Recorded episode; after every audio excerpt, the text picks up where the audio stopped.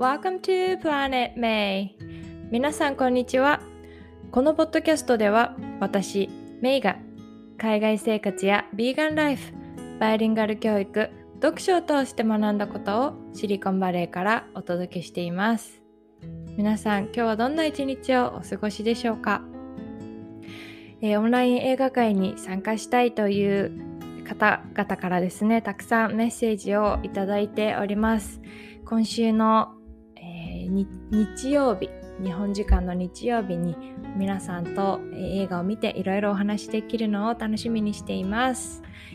えー、もしまだあのメール送ってないけど参加したいっていう方がいらっしゃいましたらぜひぜひあの今からでも公式 LINE の方にメッセージをいただけたらと思います。今日はすべての感情と生きていくっていうことについてお話をしたいと思います。最近ですね、というかまあ結構長い間今までの人生の中で一番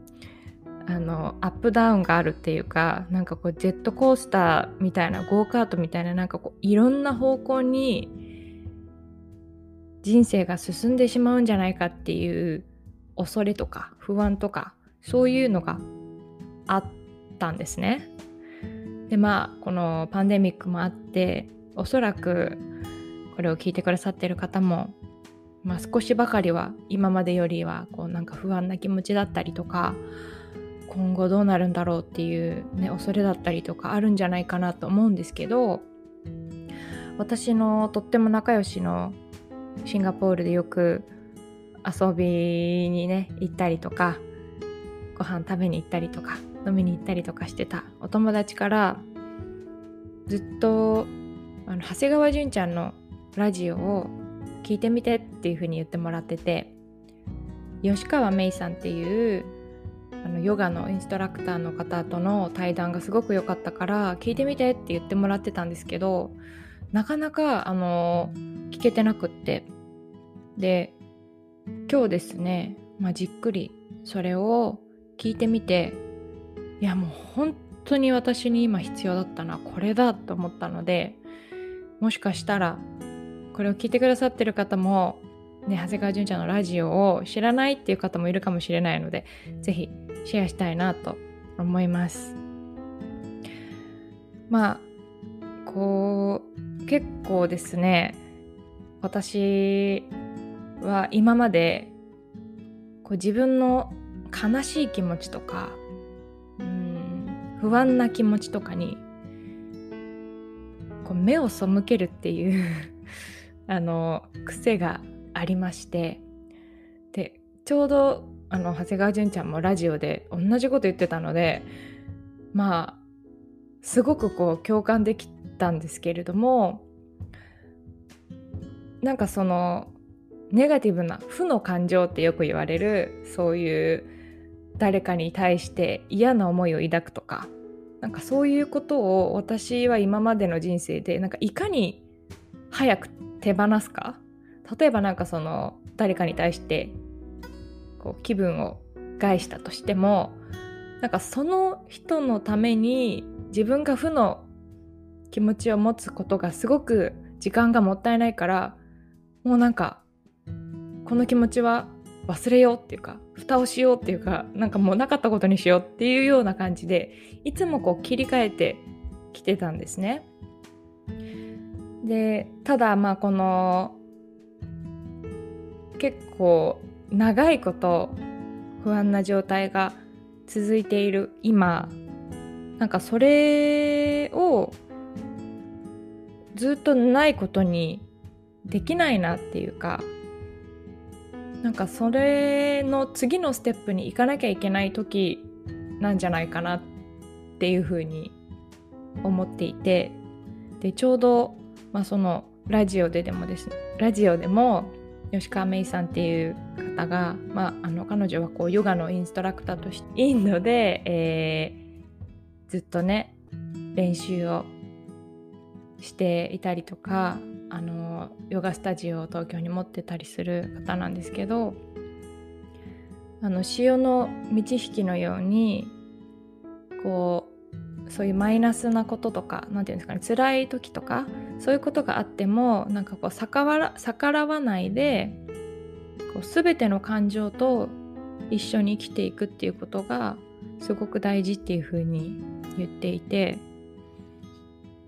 結構今まで私の中ではなんかこう自分の怒りだったり悲しみだったりなんかそういうことを感じた時に自分の中に受け入れることができなかったというか受け入れないようにしてたんですね。なんかもう弾き返すっていうか。うん。でなるべくこうポジティブなメイでいる。っていう風に過ごしてきてたんですけどそのラジオでこう怒りとか悲しみを受け入れて認めるっていうことはずっとそういう怒りとか悲しみに浸る人になるんじゃなくってそういう感情があっても大丈夫 OK でいられる人になるっていうことだからこうすごくこう心の中の平和が保たれることなんだよっていうふうに言っていてうんなんかもう本当にその通りだなっていうふうに思ってなんか自分のそういう感情も認めてあげようって思えるようになったので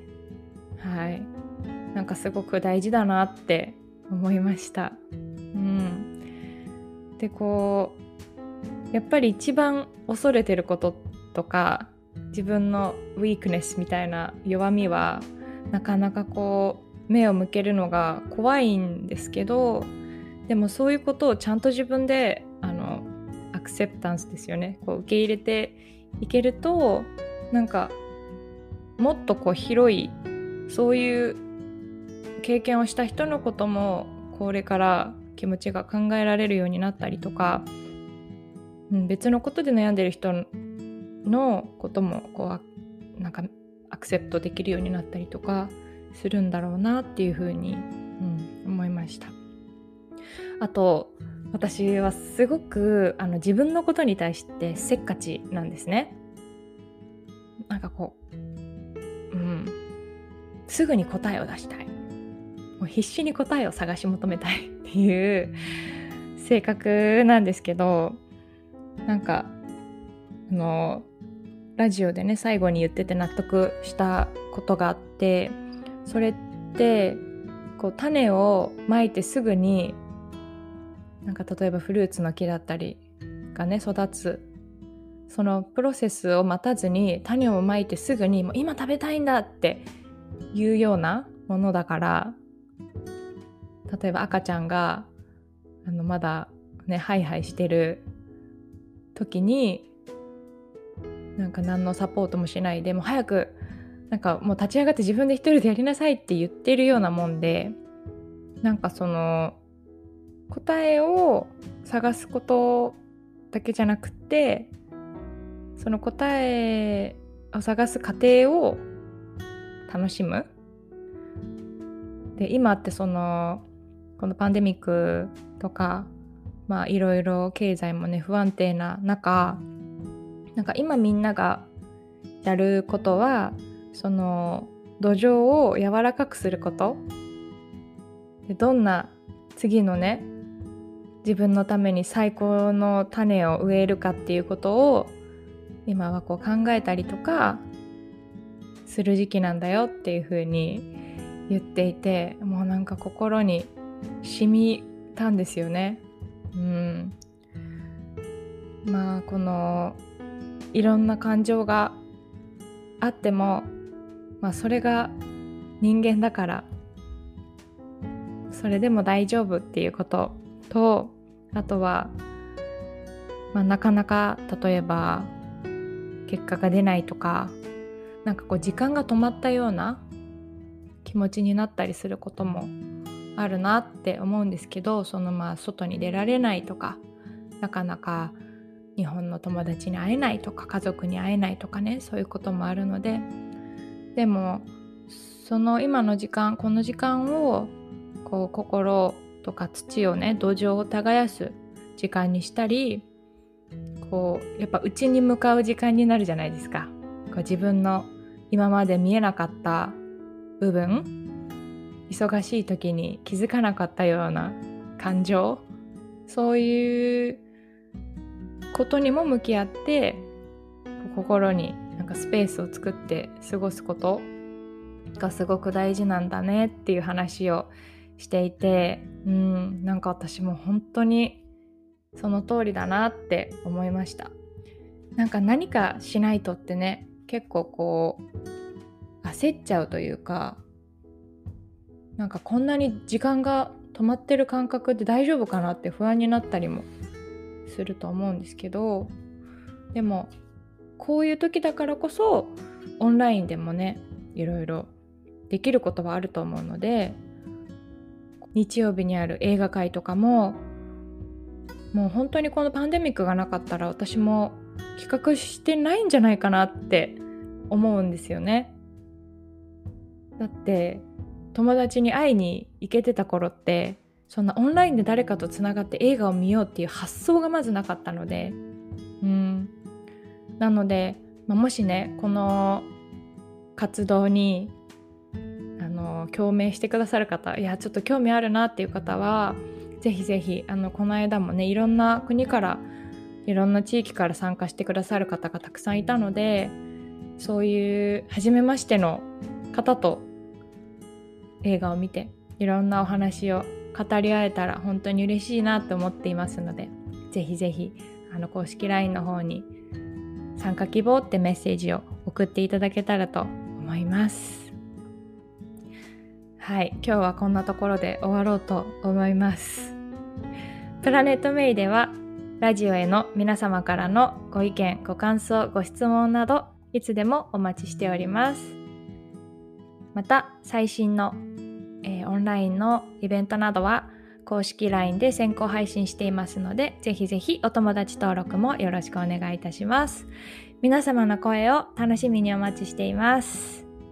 それでは今日も最後まで聞いてくださってありがとうございました。また次回の配信でお会いしましょう。今日も素敵な一日をお過ごしください。See you next time!